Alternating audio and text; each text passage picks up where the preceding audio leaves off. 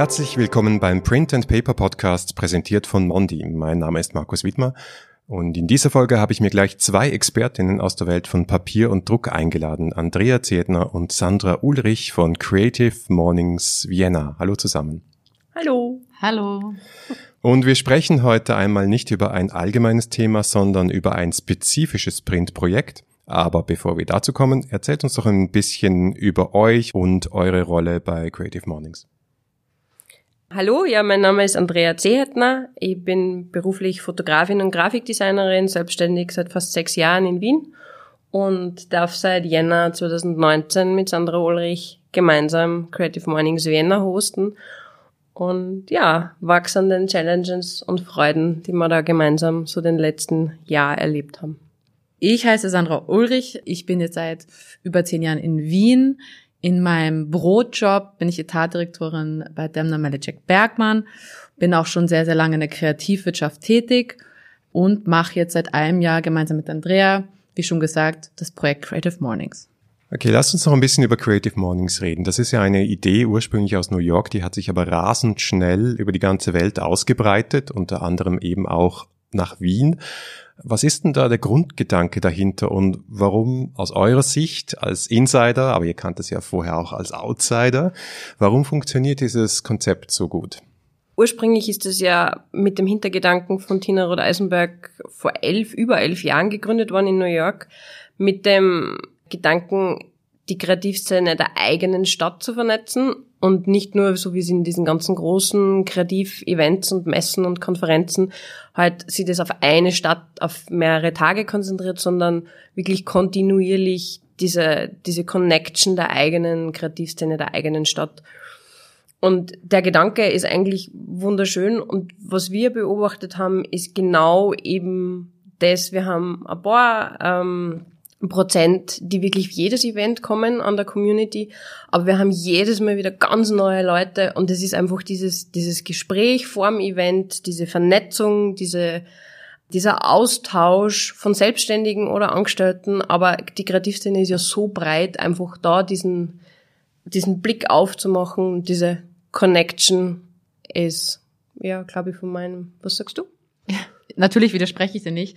Also der Kern liegt natürlich in der Vernetzung und der Förderung ähm, der Kreativwirtschaft. Das ist so das Herzstück. Und das drumherum ist natürlich das, was auch dazu beiträgt, dass es so gut funktioniert. Markus, du hast jetzt angesprochen, das ist jetzt ein, Pro es ist ein Projekt oder ein Format, was sich ja weltweit verbreitet und das auch stetig zunimmt. Das heißt, eigentlich müsste man fragen, den Besucher, warum, also was macht es so toll und äh, was, was führt dazu, dass wir jeden Monat auch Leute auf der Warteliste haben, die nicht daran teilnehmen können. Der Gedanke daran, warum es so gut funktioniert oder sich so inflationär fast schon verbreitet, ist sicher, dass es eine Nische ist, dass wir halt keine große Konferenz sind, die Hürden hat wie Eintritt oder nur einmal im Jahr stattfindende Events, sondern wir sind ein Event, wo jeder daran teilnehmen kann, jeden Monat und das kostenlos. Jetzt habt ihr die Community schon mehrfach angesprochen. Was sind denn das typischerweise für Leute? Du hast schon gesagt, es äh, gibt ein Stammpublikum, aber auch immer wieder neue Leute. Sind die sehr jung? Sind die alle aus der Kreativszene? Wie, wie setzt sich dieses Publikum zusammen? Es ist relativ spannend. Wir haben sehr lang eine Community gehabt, die so zwischen Anfang 20 und Ende 30 war, meistens selbstständige Kreative.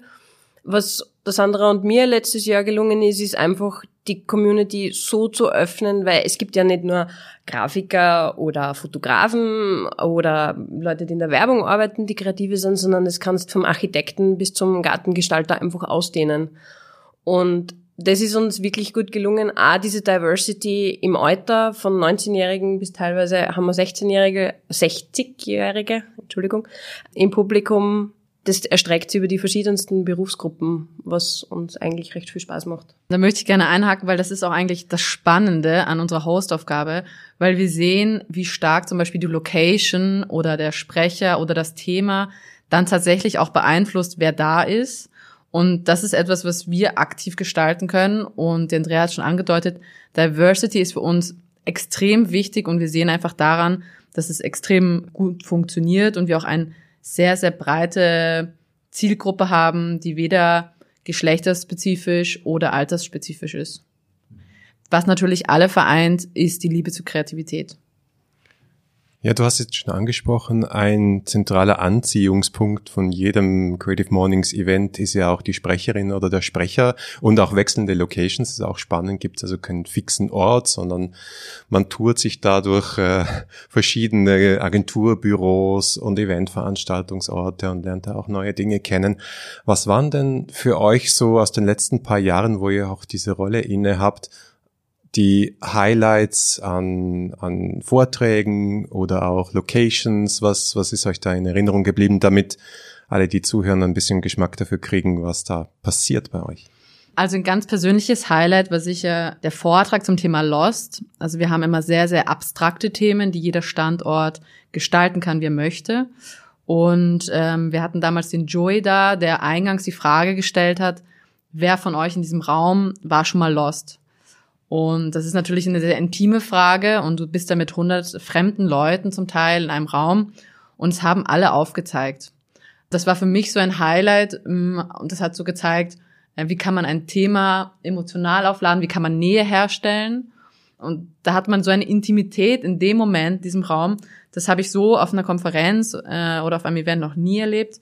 Das war jetzt so von der Situation, gar nicht so sehr vom Inhalt, so eins meiner Highlights in den letzten Monaten? Ähm, mein persönliches Highlight war jetzt im Jänner die, die Lore Sander, die 20 Jahre lang Artdirektorin war, dann 20 Jahre jetzt äh, den Design Store Habari mit ihrem Mann gemeinsam leitet. Und die hat sie so intensiv mit dem Thema Roots auseinandergesetzt. Das war einfach auch das Feedback von der Community. Das war einfach, die Leute sind gefesselt drinnen gesessen, sind ihr an den Lippen gehangen und das raus. Nachher war es, wow, so ein toller Talk und oh und ich. Also das war einfach das Feedback von der Community, also wie die Sandra gesagt hat beim Joy, diese Connection, die der Speaker dann mit der Community, mit den Leuten, die im Publikum sitzen, herstellt. Das ist wahnsinnig spannend ähm, zu beobachten. Ja, Creative Mornings geht jetzt ins sechste Jahr und über die letzten fünf Jahre wollte jetzt ein Projekt machen, habe beziehungsweise eine Idee geboren, das Ganze in einem Magazin zu verarbeiten. Wollt ihr ein bisschen über das Projekt was erzählen? Bevor wir jetzt über dieses Magazin sprechen, so neu ist die Idee gar nicht. Wir haben ja schon vor einiger Zeit ein Print-Magazin rausgebracht. Damals war das monatlich. Es gab eine extrem hohe Nachfrage. Es hat sehr, sehr gut funktioniert.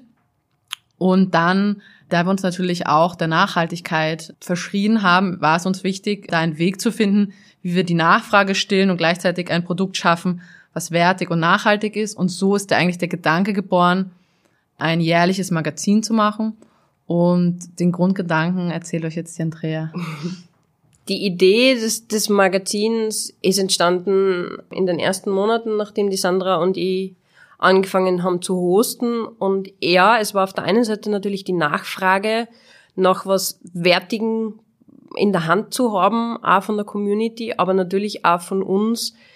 Print matters und macht mir natürlich als Grafikdesignerin und Fotografin, war ich einfach, wo ich gesagt habe, es ist mir wichtig, das umzusetzen, das sichtbar zu machen. Ja, wir haben da, das war so die, die erste Idee im Prinzip. Und dann haben wir uns einfach mit Details überlegt, wie man denn das Ganze umsetzen kann, wie denn das ganze Konzept ausschauen könnte. Wir haben Leute ins Team geholt, die uns dabei unterstützen. Und so sind wir auch zu euch gekommen, weil ihr geniales Papier habt. ja, dazu gleich noch mehr. Aber für mich ist es ja gar nicht selbstverständlich, dass ihr als Creative Mornings ein Magazin rausbringen wollt, beziehungsweise schon rausgebracht auch mal habt, weil auf den ersten Blick ist es eine Online-Community, die sich dann nachher offline trifft, aber man vernetzt sich über ein Newsletter, über eine Website und das wird eben auch dann, es gibt YouTube-Videos von den Talks und so weiter. Warum habt ihr überhaupt gesagt, ja, wir wollen das gedruckt auf Papier haben? Finde ich ganz, ganz spannend, dass du das ansprichst. Ich sehe da überhaupt gar keinen Widerspruch. Ganz im Gegenteil, ich habe das heute auch in der Kreation nochmal äh, heiß diskutiert. Gerade wenn man eine Wertigkeit oder eine Wertschätzung Kreation gegenüber hat, und wir haben in unserem Team sehr viele Illustratorinnen, Designerinnen, dann bietet sich natürlich ein Medium an, das Beständigkeit hat. Da hat sich natürlich angeboten, ein Magazin zu machen, etwas, was man in den Händen hält, was eine Wertigkeit hat. Auch, und das ist, das ist spannend, dass du das ansprichst, wir leben in einer absolut digitalen Welt, aber noch, es war noch nie so stark der Drang danach, nach analogen. Wir sehen es bei Dingen, die jetzt unabhängig vom Papier sind.